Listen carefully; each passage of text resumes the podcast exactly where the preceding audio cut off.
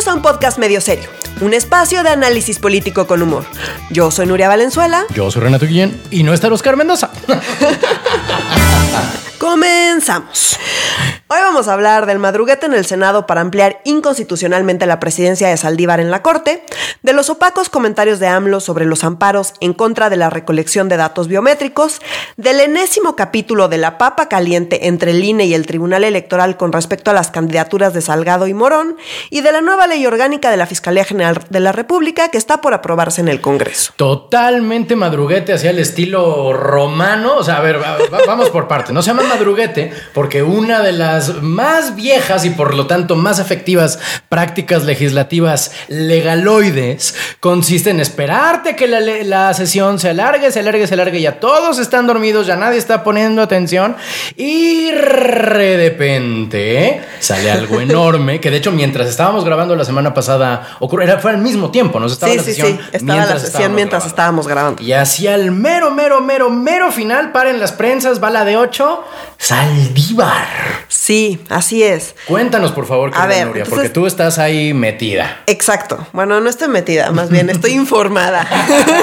si no parece que estoy ahí, no, no tengo nada que ver con ese tema. Entonces, efectivamente, el jueves pasado, mientras grabábamos este podcast, estaban, mm, eh, es- estaba la discusión de eh, un dictamen para crear la nueva ley orgánica del Poder Judicial. Ok. Ok, Entonces, Que vamos a hablar también al respecto. eh, sí, o sea, como que de esa, pues no hay mucho que decir, salvo que, acabo de hacer un paréntesis, hemos hablado mucho de, en general, el manejo que le ha dado Saldívar a su presidencia en la Corte, ¿no? Recordemos que Saldívar es actualmente el presidente de la Suprema Corte de Justicia de la Nación y también es la cabeza de... em, el Consejo de la Judicatura. Ok. ¿no? Que de las cuales ya de ambos eh, organismos ya hemos hablado y demás. Entonces, Saldívar se ha manejado con respecto a AMLO. O sea, Saldívar ya está, digamos, hacia el final de, de su paso por la corte. Correcto. Em, Aquí no es vitalicio como en el no, no, exacto, O sea, no. En Estados Unidos es de- vitalicio, Ajá. aquí no. Correcto. Entonces, em, eh, Saldívar se ha manejado y ha sido súper criticado porque ha jugado un papel bastante político, ¿no? O sea, lo, hemos, lo vimos en la inauguración, por ejemplo, de, en la, pues, de la pista esa rarísima Sí, de Santa pedo. Lucía, que nos reímos, ¿no? O sea, eh, eh, todo el tema de la consulta popular también como que lo manejó súper raro. Entonces, digamos que ha estado, o sea, todo el mundo dice que ha estado, no todo el mundo, pero hay quien dice que ha estado manejando las cosas muy políticamente, justamente para sacar la famosa reforma judicial que es esta que se está discutiendo. Correcto. ¿no? Entonces, digamos que, bueno, le ha dado por. Hay quien dice que le- lo ha jugado bien políticamente o le ha dado por su lado al presidente políticamente, digamos, para poder sacar esta reforma. Correcto.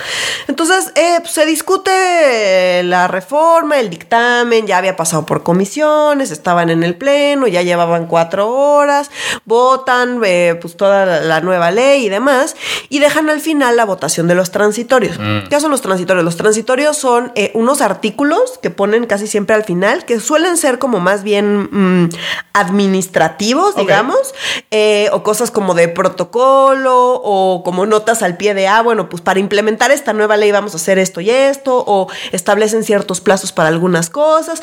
Suelen ser cosas en general no muy relevantes. La palabra transitorio como que te indica que mira, o sea, aquí un ratito, lo menos importante. Exacto, de hecho, La no- cereza en el helado. Exacto, o sea, son cosas como de, pues, estas son las reglitas que vamos a hacer para hacer la transición a, pues, esta nueva ley que estamos sacando. Normalmente tiene que ver más bien con eso, más que con algo que se va a quedar en la ley y que, Oh. no, porque, pues, si se va a quedar en la ley no es transitorio. Exactamente. Es uno de los artículos, digamos, de la ley. Sí. Entonces, en estos transitorios estaba ahí el dictamen, todos eh, habían leído, eh, esto fue en el Senado, todos los senadores ya habían leído y demás, y em, de repente de último momento...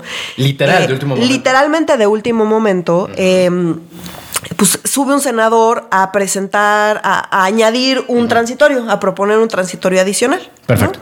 Entonces, Y de pronto eh, no, pues literalmente en menos de dos minutos se dio lectura a, a el transitorio adicional, que pues casualmente eh, el transitorio lo que decía era que la persona que actualmente ocupa la presidencia de la Corte, es decir, Saldívar, Saldívar. permanecerá en el cargo hasta el 30 de noviembre de 2024 Y eh, se alarga también el periodo de los consejeros de la Judicatura dos años, eh, lo cual quiere decir que pues Saldívar con- eh, que, que debería concluir en enero de 2023, estaría concluyendo hasta 2024, hasta finales de 2024. 2024, Estos sí. Son casi dos años más. Eh, y también eh, los de la Judicatura, los consejeros de la Judicatura también estarían eh, en un plazo mayor al que les corresponde. Ah, o sea, no es solo Saldívar. No, no, nada, o sea, digo, Saldívar es el más Es el grave. más grande, pero es que pensé que era específicamente para él. Órale. Sí, o sea, es para él porque dice, la persona que actualmente ocupa la presidencia. ¿Cuál es el problema? El problema es que la constitución dice súper, o sea, como que aquí sí no hay interpretación Ya. de nada. ¿Por qué? Porque la constitución lo que dice es que cada cuatro años Ajá. el pleno de la corte elige entre sus miembros al presidente, el cual no podrá ser reelecto para el periodo inmediato posterior. Cada cuatro años, es decir, la presidencia de la corte, según la constitución, dura cuatro años. Punto. Punto. Por más transitorio, por más artículo. Sí, pues esto ¿y es lo que dice la constitución. Entonces, si la constitución dice que duran cuatro años, duran cuatro años. Claro. Entonces, por un transitorio vía una ley, pues no puedes hacer No sé. que duren más de cuatro años porque, pues, No se puede. pues o sea, porque no se puede. Entonces, no le gana al rey. es que no es, no es reelección. Eh, no, pero es que la constitución establece que el periodo es de cuatro años. O sea, explícitamente la constitución establece que el periodo es de cuatro años. No hay acá como margen a interpretar nada. Nada. No, porque hay quien ha dicho, no, pues es que no se está reeligiendo. Lo que la constitución prohíbe reelegirse. No, la constitución sí prohíbe reelegirse, pero aparte establece que el periodo es de cuatro años. No, no más. No más, entonces, pues no, Saldívar eh, no, no puede ser presidente de la corte hasta que prácticamente termine eh, AMLO, porque un poco... em, Eh, muy probablemente será la idea, ¿cierto? O sea, no, no, esa era dos la, años así no, no, no, no, no, esa era la idea de pues, que se quede Saldívar, ya se, ya se acomodó con Saldívar, que se quede. Saldívar hasta que yo me vaya de la presidencia. Y pues evidentemente pues eso no funciona así, en parte porque es importante que digamos eh, lo- los procesos eh, de, de- de selección de presidente de la corte pues no coincidan con los procesos de, eh, de elección de- del presidente. Que tiene sentido. Por supuesto, entonces está, está pensado también eh, como en, en- esos términos. Claro, entonces, eh, pues es problemático y es, va claramente en contra de la Constitución. Claro. ¿Cuál fue el problema? Te digo, esto no venía en ningún lado, no estaba escrito en, ningún lado del transitorio. Subió un senador eh, del Partido Verde, Raúl Bolaños. ¡Qué raro! El Exacto. Partido Verde haciendo el trabajo sucio de partidos más grandes. ¿Cuándo en la vida? En menos de dos minutos le dieron lectura y no había nadie anotado en la lista para comentar sobre los transitorios, madre. porque antes de que metieran este transitorio que sí valía la pena ser comentado, por lo menos, Porque no de pues todos, una chingada. eh, pues todos los demás transitorios pues eran medio, pues, medio administrativos, entonces Claro. como que pues nadie se anotó para comentar ningún transitorio, meten de último momento este transitorio, ya había cosas que comentar, pero les dieron, o sea, como que se empezaron a quejar porque les dieron aparentemente unos segundos. Y dijeron, bueno, como no hay nadie anotado y no hay discusión, vamos a votar. Y se votó luego, luego. O sea, en menos de cinco minutos eh, metieron esto, lo leyeron y lo votaron.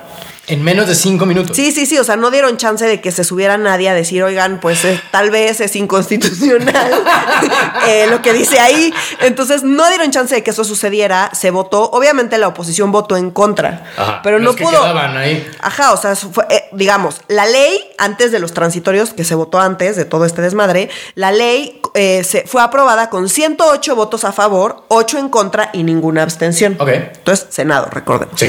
Después, eh, a la hora de votar el paquete de los 13 artículos transitorios, que originalmente eran 12, pero Claro. se votaron los 13 con este de adicional, fue aprobado con 80 votos a favor, 25 en contra y 4 abstenciones. O sea, digamos, sí lo escucharon, sí se dieron cuenta de lo que estaba pasando, alcanzaron a votar en contra, pero no alcanzaron ni siquiera a poder tomar el micrófono a decir, oigan, esto Un es momento. inconstitucional, exacto. Cámara. Entonces, pues obviamente, de- o sea, fue la votación, se aprobó. De todos modos se iba a aprobar porque pues Morena tiene mayoría Claro, y se iba claro, a aprobar. claro. Pero ni siquiera hubo una discusión. Entonces, obviamente la oposición se puso como loca y empezaron, empezaron a reclamar y fueron escalando, escalando, escalando. Y dijeron, ay, pues ya no exageren porque esto es...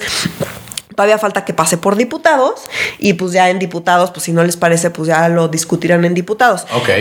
Ahorita, mientras hablamos, está la discusión en diputados, entonces no sabemos. Podemos empezar a considerar grabar otro día que no fuera el jueves, porque, oye, nos madrugan a nosotros también, estos mendigos. sí, es que las sesiones son martes y jueves, entonces, pues nos, por eso nos suele pasar esto relativamente seguido. No es que seamos tontos, es que solo podemos hoy, ok. Exacto. ok. Entonces, bueno, ¿qué pasó? Pues salió el Consejo de la Judicatura, del cual, insisto, también es cabeza Arturo Saldívar. Eh, a decir en un, como en un comunicado que pues que ellos no, no, no tuvieron nada que ver eh, con la redacción de este transitorio, que ellos no tuvieron nada que, ver con, o sea, que ellos participaron en las propuestas originales, pero que ya este transitorio pues no tuvieron nada que ver. Y de ahí en fuera no han dicho absolutamente nada. Y este silencio pues ha sido criticado muchísimo porque dicen, bueno, pues Saldívar tiene que salir a decir que esto es clara y abiertamente inconstitucional y Saldívar, digamos que él a título personal, que pues es el, o sea, tiene nombre y apellido ese transitorio y es el de él. Entonces, él a título personal no ha salido a decir absolutamente nada. Entonces hay mucha gente que lo ha criticado muchísimo a decir que cómo es posible, que tiene que salir a declararse, o sea, como abiertamente en contra y a decir que independientemente de lo que se decida, él va a renunciar porque la constitución dice. Y pues recordemos que él, si alguien es como um, del garante máximo de la constitución, pues es precisamente la Suprema Corte de Justicia. claro, es que justo la pregunta que yo tengo es, pero bueno, y si se hace una controversia al respecto, tiene que la, la Suprema Corte de Justicia tiene que poner. Sí, la Corte tendría, o sea, de hecho, pues, a ver, no sabemos qué va a pasar en diputados, porque ya hay varios diputados, incluso de Morena, que han dicho que pues ellos van a votar en contra, porque es evidente y claramente inconstitucional. Ahora, no son, o sea, digamos, está el vicecoordinador de Morena en la Cámara de Diputados, Pablo Gómez. mira, Pablo Gómez, mira, bien, bien por Pablo Gómez, bien.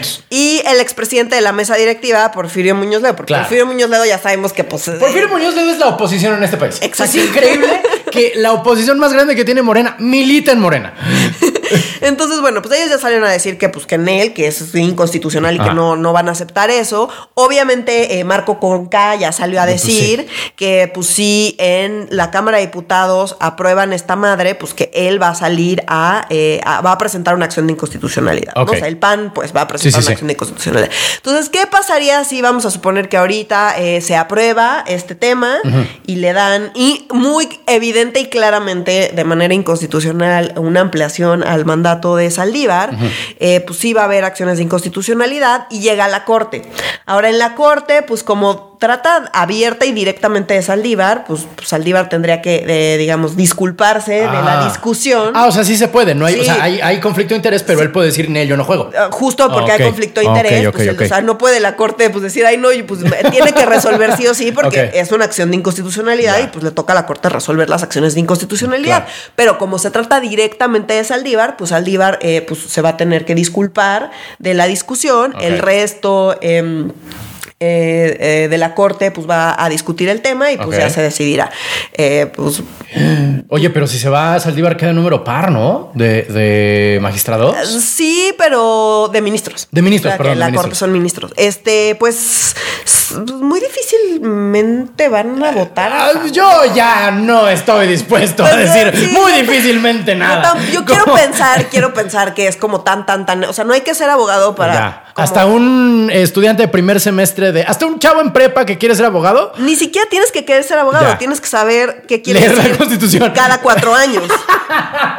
o sea, como si tienes el concepto de número cuatro. Exacto, si puedes contar del uno al cuatro, mi hija de tres años puede contar del uno al cuatro, ya entiende que si es más de cuatro, pues ya no, ya no cumple. Ok, ok, ok. o sea, como que no, no, no, va mucho más allá de eso. Entonces, em, insisto, Saldívar ha sido súper criticado y todo el mundo ha dicho, no, pues tendría que haber salido enérgicamente a decir.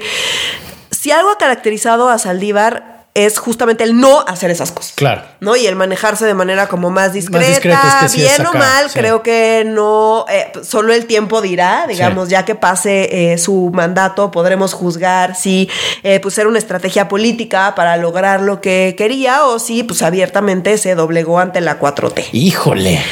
¿Cuál de las dos es? Sinceramente, todavía no sabemos. Ajá. Entonces, yo no, no me queda claro, yo no sería tan enérgica con las críticas en cuanto a que no eh, se ha pronunciado, hasta que no, uno, se apruebe esto en diputados y dos, llegue a la corte, ver qué pasa en la corte. O sea, como que todavía faltan muchos pasos. La corte está demasiado metida.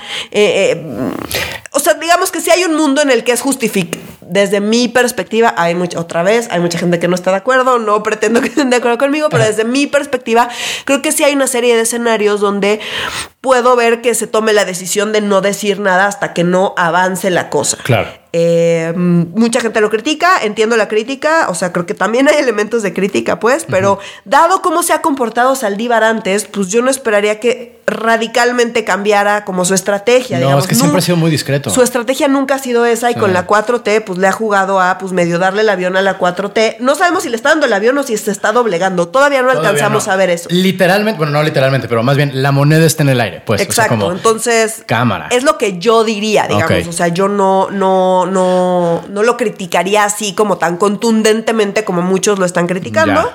Eh, pero bueno, esa soy yo, si a ustedes les parece súper criticable también lo entiendo, o sea, no Claro. estoy diciendo, ay, ¿cómo es posible que lo critiquen así? No lo voy a defender, yo No. lo critiqué muchísimo con el tema de la consulta popular. Eso es lo que iba a hacer comentario, o, sí. O sea, como que no, Sí. no, eh, Para allá iba. yo sí. me voy a esperar a ver qué pasa eh, para emitir una opinión como digamos más contundente sobre este tema. Ok. Pero esto es lo que está pasando y pues sí es un escándalo. O sea, sí. Es que las implicaciones son enormes. No nada más por eso, sino porque AMLO ha salido eh, pues prácticamente toda la semana a defender a Saldívar, a decir que pues él lo ve como que sí, o sea, porque pues es constitucional porque él dice que es constitucional.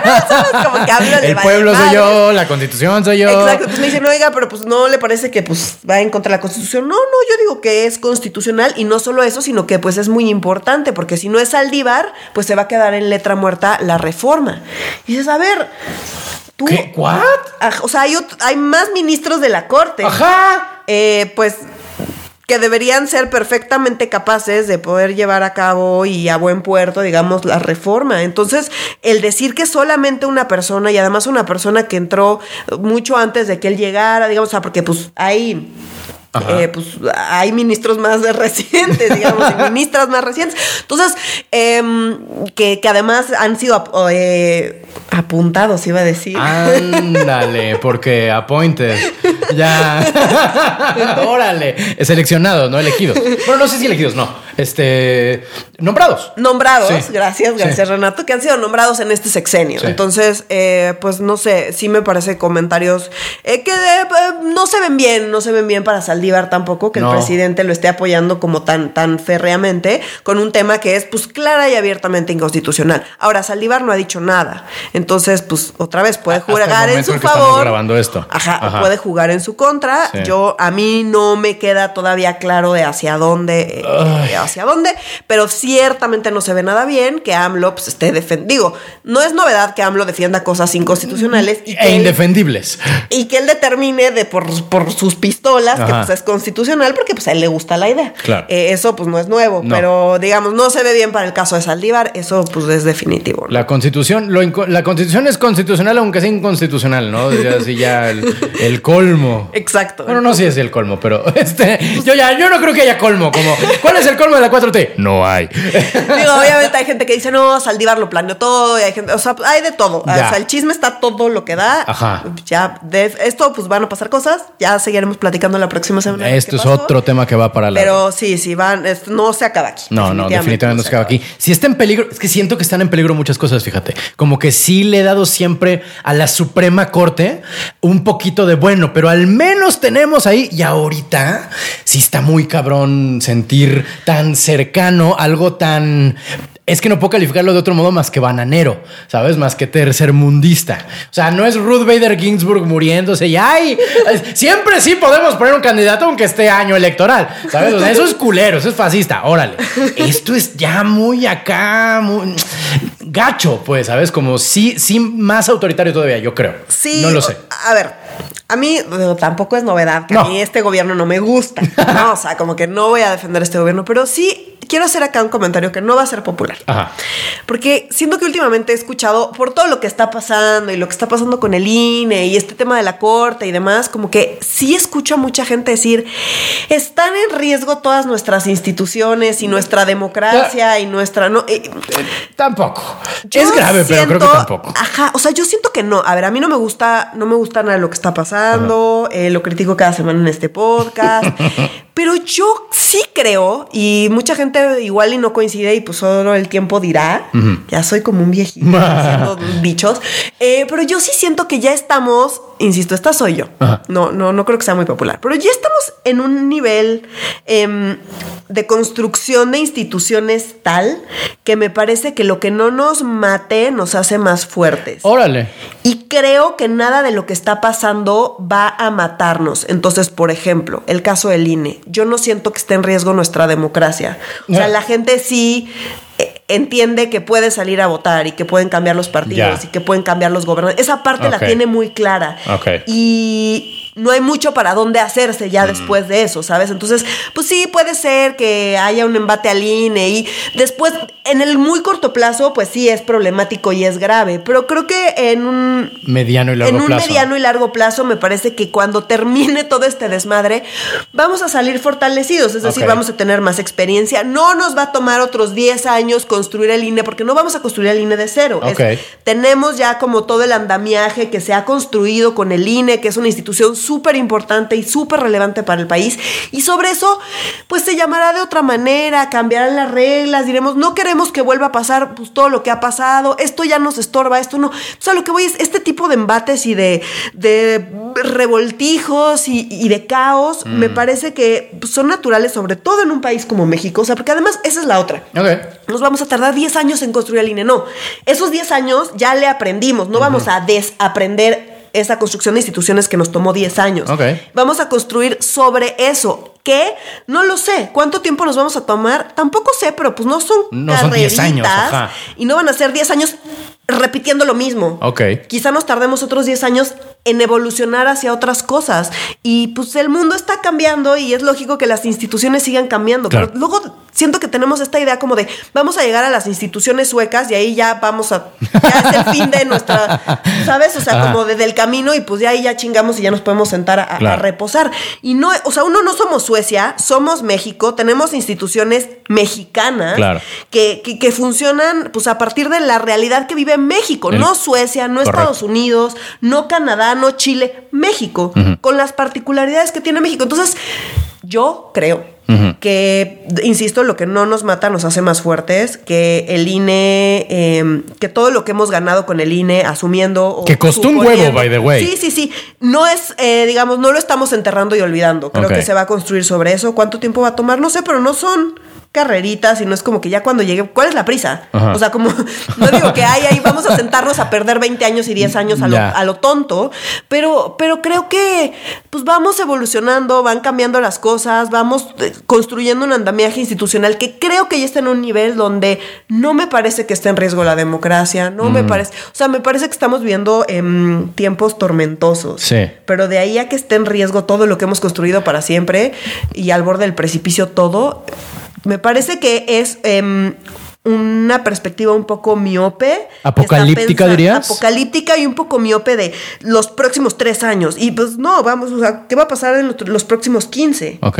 Después de Andrés Manuel López Obrador, ¿qué va a pasar? ¿Qué no nos gustó? ¿Qué sí nos gustó? ¿Qué cosas se modificaron por necesidad? que quizá lleva cambios, unos positivos y unos negativos, sin Claro. duda, pero, pero vamos a seguirnos moviendo y no vamos a tirar por la borda todo lo que hemos construido. Eso es lo que quiero decir.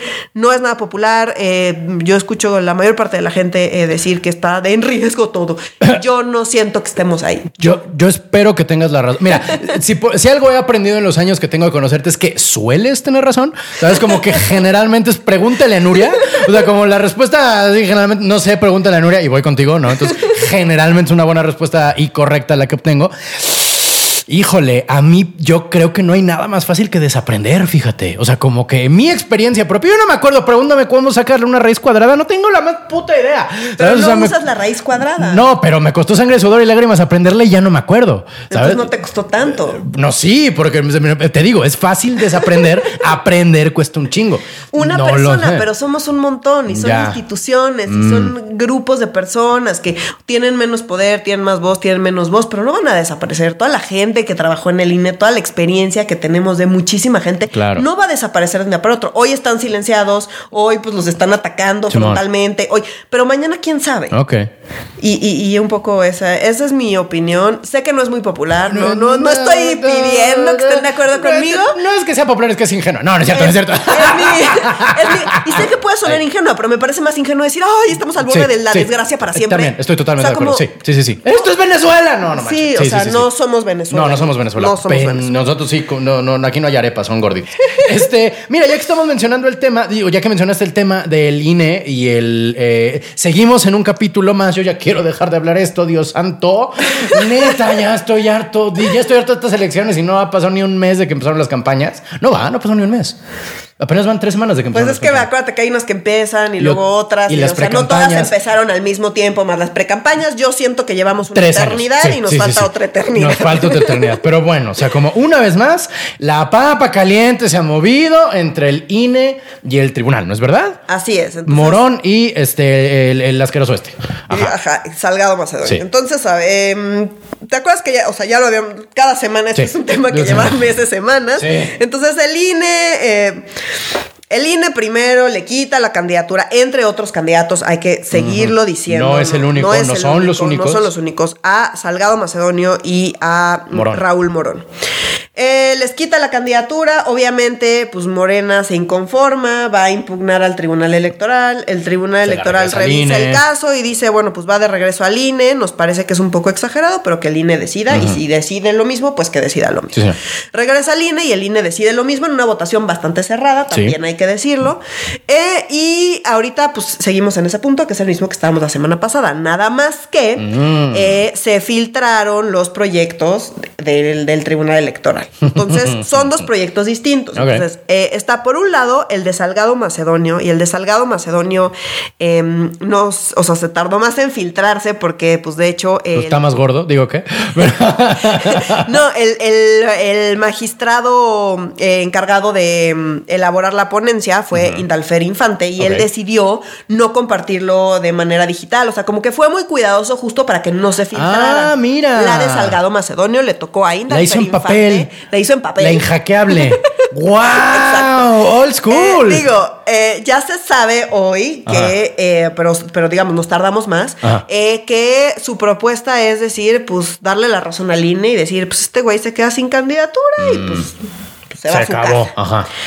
Esa es la de Salgado Macedonio. Después, por otro lado, está eh, la de Raúl Morón, que le tocó a la magistrada Mónica Soto. Esa eh, eh, sí se filtró, digamos, o sea, como La jaqueta, tal cual, así pues ella sí la presentó digital y obviamente se filtró en un segundo. Y ella lo que propone es, se la regreso al INE, Ajá. pero le digo al INE, o sea, eh, pone una sanción que no sea retirar la candidatura. Ah, ok. La Entonces, sanción que tú quieras. La sanción que tú quieras. Excepto. Excepto retirar la candidatura. Ah. Entonces se la regresamos al INE para que establezca una sanción que no sea quitar la candidatura. Ah, ok. Es en el caso de Raúl Morón, que ya habíamos dicho que él se había presentado un informe, pero lo presentó de manera extemporánea. Ajá. Y de hecho, pues él eh, reportó más gastos que los que incluso había identificado el Claro. INE. Entonces, digamos, como que hay una serie ahí de elementos que dijeron, bueno, pues está abierto a ser fiscalizado, va. Pero en el caso de Salgado Macedonio, no hizo nada, no está abierto a ser fiscalizado, fue súper agresivo. Y entonces, como que dijeron, él, esto lo tenemos que castigar. Y digamos que eh, un poco de los argumentos que utilizó el INE, pues es- son un poco eh,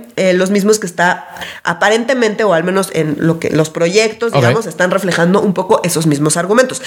Falta que se discuta eh, en el Tribunal Electoral y que se vote. Mm. Entonces, esto es lo que están proponiendo los magistrados a las que les tocó resolver el caso. O sea, recordemos que llega, le toca a un magistrado o a una magistrada, eh, ellos pues analizan el caso y presentan ante el tribunal, ante el resto de los magistrados y magistradas, eh, pues, su propuesta de resolución, se discute, ya dice, bueno, pues estoy a, eh, a favor del proyecto que se está presentando o en contra y por qué, o en estas cosas a favor, en estas en contra, en fin, así funcionan estos órganos. Entonces le toca a uno de los magistrados o magistradas eh, resolver el tema, presenta una propuesta y el resto del tribunal eh, discute la propuesta presentada. Entonces, esto es lo que se está, se está proponiendo por parte de esta de estos dos magistrados.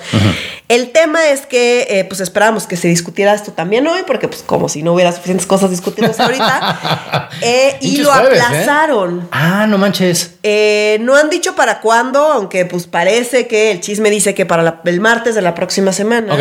Y lo que sí están diciendo es que lo están aplazando porque pues para dar tiempo a que le metan presión, sobre todo a Indalfer Infante, que es el Ajá. de Salgado Macedonio, pues para que le mueva o para, bueno, pues cabildear ahí que le regresen la candidatura a Salgado Macedonio. Aquí eh, hay un cambio importante con respecto a la semana pasada, que es el cambio radical de estrategia de Salgado Macedonio. Mm. Sí. Entonces, la semana pasada criticábamos, como media humanidad criticó, porque pues no hay- había otra cosa que hacer, eh, la actitud de Salgado Macedonio frente al INE. Mm. Y frente a Lorenzo Córdoba. Frente en particular a Lorenzo Córdoba, ¿no? O sea, como fue como muy frontal, muy agresivo, amenazando, o sea, una cosa absolutamente antidemocrática. Totalmente coherente con quien es Salgado Macedonio. Totalmente Pero de con- la chingada pero- frente a cualquier ser humano. Exacto. Entonces, y al mismo tiempo, pues salieron eh, varios eh, sondeos y encuestas y demás, mostrando que la gente eh, eh, sigue confiando en el INE, uno, Ajá. y dos, estuvieron de acuerdo con la resolución del INE. Claro. Salieron varias encuestas que mostraban que la gente estaba de acuerdo con la resolución del INE, sobre todo con respecto a Salgado Macedonio. Entonces, yo creo que cuando Salgado Macedonio vio eso, pues le bajó como 17 rayitas. rayas. y ahora. cocainómano, no mames. Ah, no. Pues no lo dudaría, ¿eh? Sí, Es que fíjate, el otro día, perdón, pequeño paréntesis, el otro día dije, ¿cómo es posible que este güey sea candidato si está el video donde madreó policías? Y todo el mundo me vio, ¿cómo? Y yo, güey, Salgado Macedonio hace como 20 años salió en la tele nacional hasta el rabo de, de alcohol madreando a un policía de tránsito. Está en YouTube, búsquenlo. Sí, sí, sí. La gente ya se lo olvidó, no lo puedo creer. Pero bueno, perdón, cerremos el, el paréntesis. Entonces, bueno, cambió radicalmente y ahora dice, no, no, no, no, no, es que aquí no están entendiendo. Yo soy una víctima ok. porque yo entregué lo que tenía Ya. que entregar y le tocaba al partido Mm, mandar el informe. Si el partido no mandó el informe, pues fue culpa del partido y yo qué culpa tengo de que el partido no haga bien su chamba. órale. Y el partido siendo, pues en este caso, el Morena. responsable, eh, pues Mario Delgado. Ah. Entonces, de estar de amiguis, amiguis, Mario Delgado. Pero estaba y protestando con él, cámara. Este güey Pues neta no sí, sabe. pero, pero ahora ya no le convino. O sea, como vio que no estaba funcionando su estrategia, yo creo que cambió de estrategia y entonces decidió ahora echarle la culpa a Morena. Es decir, pues es que el partido no hizo lo que tenía que hacer y yo soy la víctima porque me están violentando mis derechos de, eh, de participar en la contienda porque pues Morena la cagó.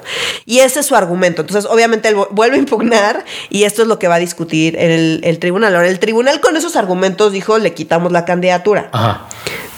Bueno, o hasta ahorita Ah, parece que, que van a decir. ser, ajá. Porque me Lo lo el van a señor con nombre de medicina, ¿cómo se llama? Ah, Indalfer Infante. Ah, Indalfer. Dime que no es Indalfer. Ah, es que me duele la cintura. Ah, ponte Indalfer. Es una cremita de esas para los, para los chingadazos. Sí, sí, Sí, la verdad, sí, no, no te lo voy a negar, no te lo voy a negar. Entonces, bueno, em, eso es lo que está pasando. Vamos a ver si eh, se mantienen, Ok. si el resto del tribunal vota, pues, con estos proyectos, digamos. que- Ya, de. Ajá. Ajá, eh, y si votan con estos proyectos, pues eso implicaría que Salgado Macedonio se queda sin candidatura. Pero Morón sí la tiene. Pero Morón sí la tiene. Morón. Eh, vamos a ver si esto es lo que pasa o si en estos días que digamos que pospusieron eh, la discusión, algo cambia Híjole. o Morena es capaz de meter suficiente presión para cambiar sobre todo el tema de Salgado Macedonio. Parece que lo de Morón ya lo tienen ganado, pero Salgado Macedonio es aquí el tema. Se está complicado Salgado Macedonio. Eh, tiene la salida de Luis Walton. O sea, el, Ah, el- INE, el- el bateador emergente, sí. Exacto, el INE ya les dio chance, entonces digamos que tiene esa salida como para meter a Luis Walton de candidato en Guerrero. También fue alcalde de Acapulco, si Sí, me lo exacto, recuerdo. De hecho, fue el el alcalde. siguiente alcalde de Acapulco Sí. después de Félix Salgado Macedonio. Sí, sí, sí, Entonces, bueno, eh, así está la cosa. Vamos a ver. Yo no voy a cantar victoria hasta que, No, hasta que no. haya oficialmente yo- un nuevo candidato. Entonces, eh, pues yo no me voy a emocionar. Eh, yo E incluso entonces, ¿qué tal que termine un Juanito? Imagínate nomás. Que votas por Walton y surprise, se quita la máscara así como en Scooby-Doo. Y ah, si no fuera por estos malditos chiquillos del tribunal, me hubiera salido con la mía. Yo no lo doy, yo ya no doy, o sea, yo ya, yo, yo ya ninguna teoría me parece demasiado loca, por más que esto sea un chiste. ninguna, ya ninguna teoría me parece demasiado loca. Ah, pues sí, eh, así está la cosa, entonces bueno, pues ya. Ya veremos otra vez. Otra vez, vamos a seguir hablando de este tema, no es lo último que vamos a escuchar de esto, vamos a ver. Ya, y estoy harto. Y ni- y mira, este año no me tocó ser funcionario de casilla, por cierto. Mira, entonces, mira, ya, este año yo ya, por lo menos hasta que yo tache, donde sea que tache, si es que voy, porque soy muy paranoico respecto al bicho. Pero bueno, ese es otro, ese es otro, ese es otro tema. Oye, algo que eh, eh, va- vamos a regresar con los datos biométricos. Sí. Pero ya más bien el, lo importante aquí son los comentarios que hay al respecto, es. que ha dado en la mañanera de antier, lo dijo, o de ayer, lo dijo. Esta semana, no me Ajá, acuerdo no bien recuerdo qué día, porque yo, o sea, o sea, no. Yo no recuerdo en qué día vivo tampoco, No, pero. Nuevamente el juez Pablo Gómez, eh, no Pablo Gómez el socialista, o sea, es Pablo Gómez. eh, Juan Pablo Gómez ah, Juan Fierro. Pablo Gómez Juan Fierro. Pablo Gómez Fierro es el juez. Entonces, el juez Fierro pariente, para no, para no confundirlo con Pablo Gómez de Moreno y Pablo Gómez, el, el líder socialista. Este, eh, Fierro Gómez, este, no, Gómez Fierro. ¿ah? Gómez Fierro, Gómez. Fierro, que también es el, el juez que dio los amparos a las empresas de energías renovables, ¿no es cierto? Exactamente, Es el mismo vato. ¿Cuántos Es el jueces hay en. México que le toca a este güey todo? Eh, lo que pasa es que él ve cosas de competencia y de Ah. telecomunicaciones y de, entonces pues todos estos temas, digamos, Ah. todos- muchos de los temas controversiales tienen que ver justamente con los temas que le toca resolver a él. Ah, mira, Y o es sea, donde pues no es que sea está- popular, es que es por ahí todo el tiempo. Exacto, es por temas, digamos, Ya. les tocan por temas y entonces los jueces pues se van se especializan en temas Ya. y pues los temas que le importan a AMLO pues coinciden con los temas de pues, este juez, madre, por eso ajá. está saliendo todo el tiempo este juez. Ok. Entonces, y porque es un juez eh, pues que no le importa ser mencionado sin control en la mañanera. Pero no es tampoco tan, eh, tan- No busca tanto la cámara y el micrófono el señor, ¿verdad? O sea, como que hablan a él al respecto, pero él no sale a decir que, oh, bacán, vamos. No, no, no, ¿Qué para nada. O sea, No, él dice, pues yo estoy haciendo mi chamba y ya. ¿no? Órale. Y pues Mira, chido. no le gusta, pues no le gusta. Y. ¿no? Obviamente AMLO dice, o sea, el otro día me llegó como una- por WhatsApp una cosa que no, no, no tenía absolutamente ningún sentido eh, sobre unos amparos y que él había otorgado todos los amparos de todo, gente que no se puede amparar porque es autoridad. O sea, a ver, ¿qué es un amparo? Ajá, sí, es un empezar. buen, ¿no? Sí, sí. Un amparo es el recurso que yo tengo para defenderme de un acto de autoridad. Correcto. Entonces, si una autoridad hace algo que a mí me afecta, yo puedo ir y ampararme en contra de esa acción de una autoridad del gobierno que me está afectando a mí. Entonces, bueno, el WhatsApp este que, que me llegó, que insisto, no le hagan caso a las cosas que No le le llegan por WhatsApp, WhatsApp. Sí, no, no. hagan caso al WhatsApp. Pero entonces decía que pues él había otorgado todos los amparos a todas las personas que eran autoridades. O sea, como que no tenía ningún sentido. Eh, pues unos casos de cuando Así él el hombre del costal, el Ajá, señor. ok, unos casos de cuando este señor iba en la prepa, ¿sabes? O sea, como que no tenían, no tenía, o sea, era evidente que no, que no tenían ningún sentido y que pues era. Él amparó cosa- al Jack el Destripador, Sí, sí, sí, sí, al hombre sí, de la sí, bolsa. absolutamente a todos. cuando desde que tenía cinco años estaba entregando amparos a favor del- de la mafia neoliberal. Claro. No, o sea, como que Castro, no le hagan caso al WhatsApp. Ok. En fin, este señor Juan Pablo Gómez Fierro, o sea, este juez, juez federal, otorgó, ojo, una suspensión provisional, que es como tú llegas con el caso, otorgo la suspensión provisional en lo que veo que onda. De ahí viene la palabra provisional. Exactamente. O sea, un y ratito. luego, pues ya es eh, la famosa suspensión definitiva. Eh, estas cosas, o sea, AMLO critica que se hacen muy rápido, eh, se tienen que hacer rápido. Pues sí. Es parte del punto. Pues sí. o sea, de eso se trata. Ay, es que abres el paraguas muy rápido. ¡Cabrón, me estoy mojando! Exacto. Ok, ok, ok. Entonces, eh, mm, sí, es, es- sí, se hacen rápido porque se tienen que hacer rápido, Sí. así funciona el mecanismo. Sí, y ahora otorgó una suspensión provisional para que un usuario no pierda su línea si no registra sus datos biométricos. Ok. Entonces, AMLO primero salió a decir otra vez este mismo juez, que nada ¡Qué más casualidad! está actuando en favor de las grandes empresas y de ta los neoliberales y ya sabes, como que de los opositores y Claro. pues es un juez eh, claramente corrupto porque como que siempre lo llama corrupto, siempre dice que está, o sea, como sin, sin pruebas en realidad Claro. de nada, nada más. pues, No, corrupto, es que acuérdate que es que hay, hay cosas que AMLO dice, cuando dice conservadores quiere decir pendejos, Sí, cuando claro, dice claro. corrupto quiere decir contra mí. Exacto, Ajá. exacto. Entonces Sí, sí, es sí. de justo de estos términos Ajá. y eh, empieza a decir, no, pues, eh, ¿cómo es posible que ya esté otorgando amparos? Ojo, no ha otorgado el amparo, fue No, una suspensión provisional. provisional. Uno, si todavía no se aprueba la ley, no solo la ley ya se aprobó, sino que él ya, la- o sea, ya pasó, pues, después de que se aprueba una ley pasa por el presidente y el presidente la publica. Ya, ya se aprobó, ya pasó por él y ya se publicó en el diario oficial de la federación. o sea, la ley ya se aprobó, Ok. aunque AMLO diga que no. Claro. Después ya salieron a decir que lo que AMLO quiso decir ya, fue sí. que todavía, Cámara. eh, todavía en el 2000, güey. Sí, tal cual. Todavía no entraba en operación. ¿Por qué?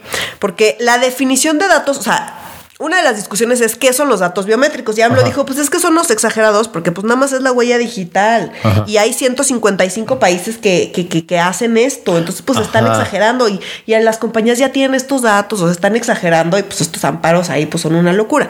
A ver. Ajá. Uno, y la ley ni se ha aprobado. ¿Cómo están amparando si la ley no? A ver, no. La ley ya se aprobó. Ok. Eh, los datos biométricos puede ser solo la huella digital, o puede ser la huella digital y tu iris, o puede ser la huella digital y tu iris y tu voz y tu, o sea, como, y, y- y tus facciones, y pueden ser un montón de cosas. ¿Una foto cuenta como dato biométrico?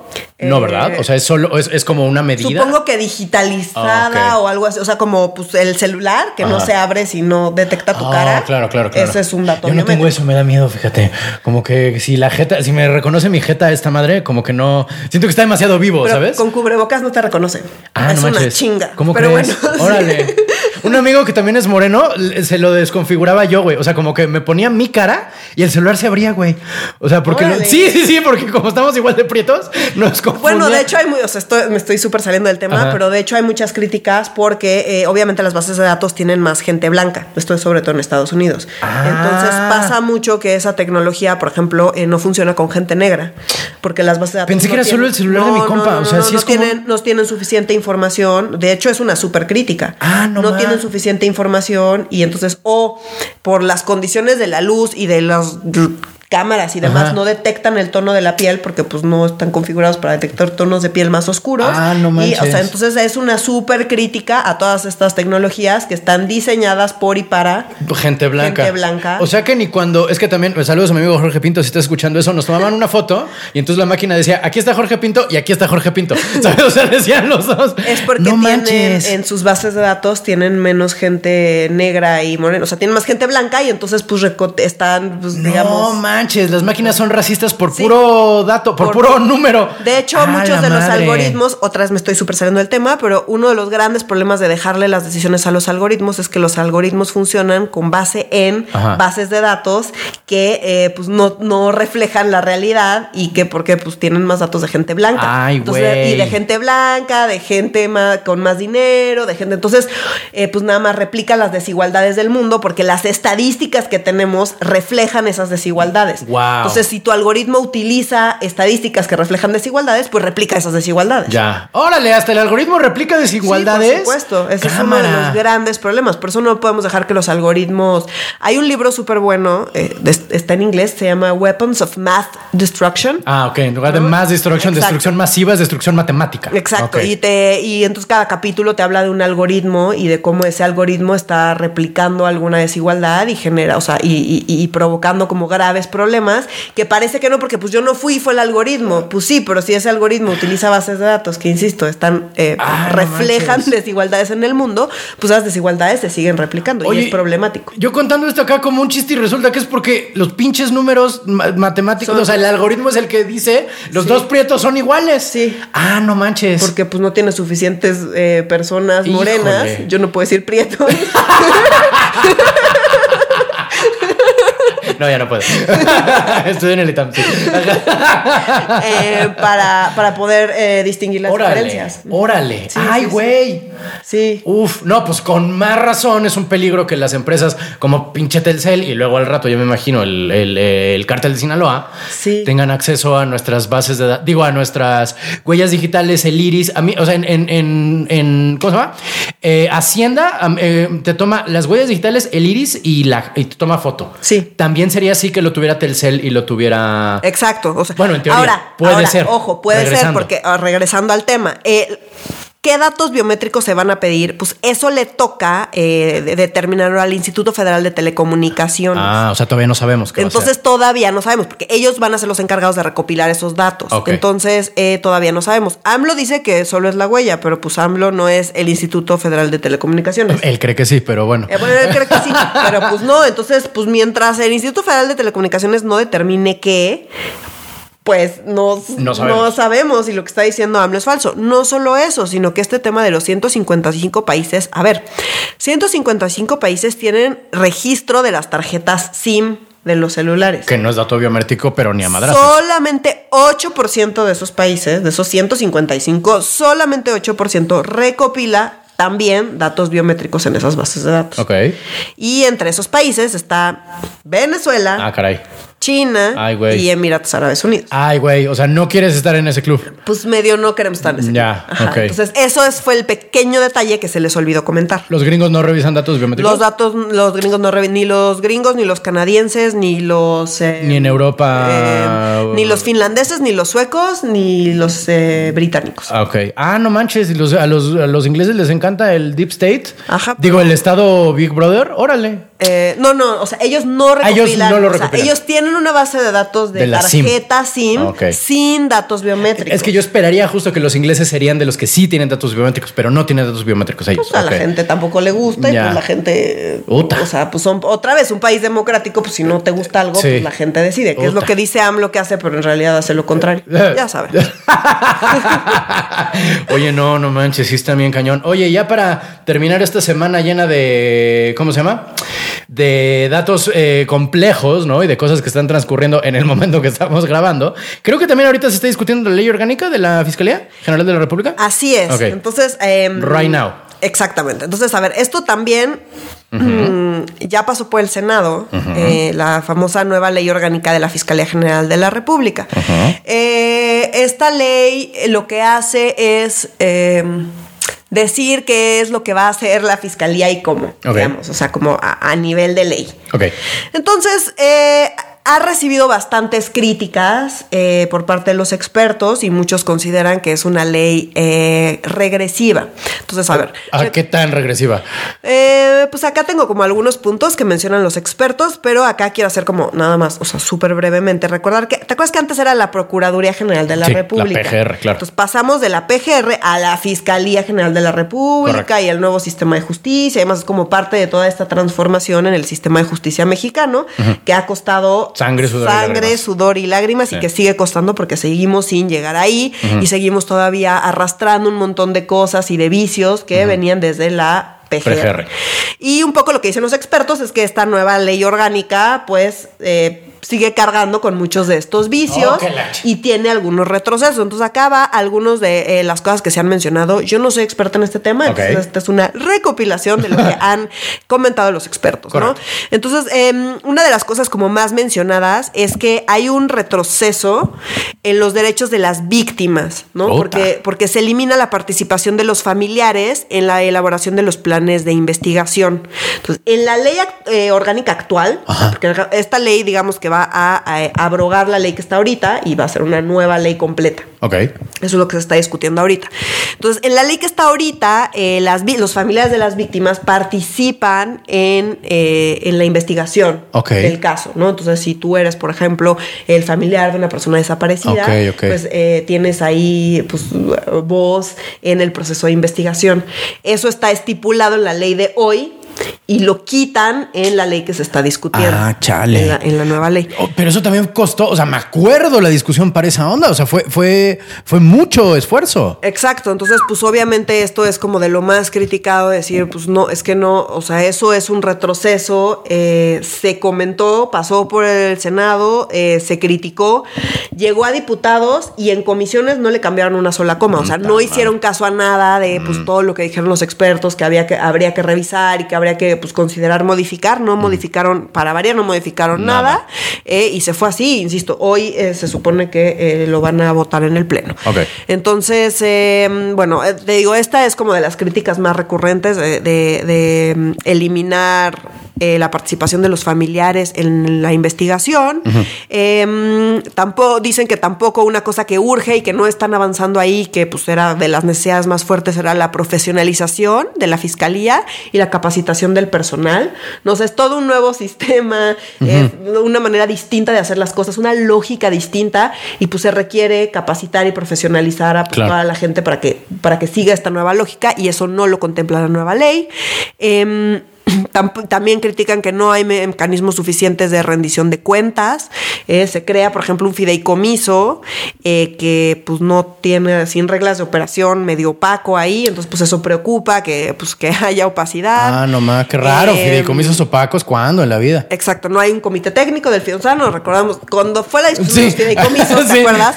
Que decíamos que pues había de todo. Había unos opacos, pero que había unos que tenían un comité técnico, que todo era transparente y que pues era como un buen mecanismo para una serie de proyectos. Bueno, pues estas buenas prácticas eh, no están en esta nueva ley orgánica. Sí están los fideicomisos, pero no están como estos mecanismos de rendición de cuentas y eso pues preocupa también. Em, y pues básicamente dicen que no están innovando en nada, que no está resolviendo problemas actuales realmente y que pues más bien está arrastrando eh, cosas y dinámicas que pues ya traíamos eh, desde la Procuraduría y que pues no son deseables. Y eh, y, cuáles son, o sea, ¿se puede hacer algo todavía o lo, están discutiendo ahorita, cierto? Pues se está discutiendo, pero ya en el pleno. O sea, ah. recordemos que pues el pleno no puede hacer ya mucho. O sea, los cambios... Eh, pues, uno hubiera esperado que si son cambios en los que están de acuerdo y que le hacen caso a los expertos y demás, se cambie en comisiones. Mm. Eh, pero pues no sé, no sé, no hubo modificaciones en comisiones y pues el pleno, pues no suele haber muchos cambios en el pleno, salvo ah. madruguetes, eh, ¿no? Como el caso de Saldívar. Entonces, pues, eh, sinceramente, no, eh, no espero que haya demasiados cambios. Aquí. Úchale. Y pues es un regreso entonces de qué, 10 años. O sea, no, porque pues sigue siendo la fiscalía, pero digamos, las cosas que estaban ellos esperando ver y que pues con todo este proceso de una nueva ley orgánica y demás, pues estaban esperando ver ciertos avances y ciertamente no retrocesos. Entonces, ni están viendo avances y están viendo retrocesos en este tema que te digo de las víctimas, los familiares. Así es, entonces pues ese es el tema que también se está discutiendo, ya les contaremos la semana que entra qué fue lo que pasó con esto, qué fue lo que pasó con Saldívar y bueno, pues se espera y bueno, y con Salgado, y con Salgado y Morón, todo esto va a pasar en los próximos días, entonces la próxima semana Renato vamos a tener un millón de cosas que comentar. Está bien, está bien, mira, esperemos que ahí esté el Oscar, me estás oyendo inútil Porque sí está, bueno, digo, es, esta es la calma antes de la tormenta, Así ¿no? Como les estamos informado dónde estamos antes del chaparrón, porque viene severo. Así es. Híjole, no, yo lo de lo de Saldívar, bueno, me tiene obsesionado. Está bien.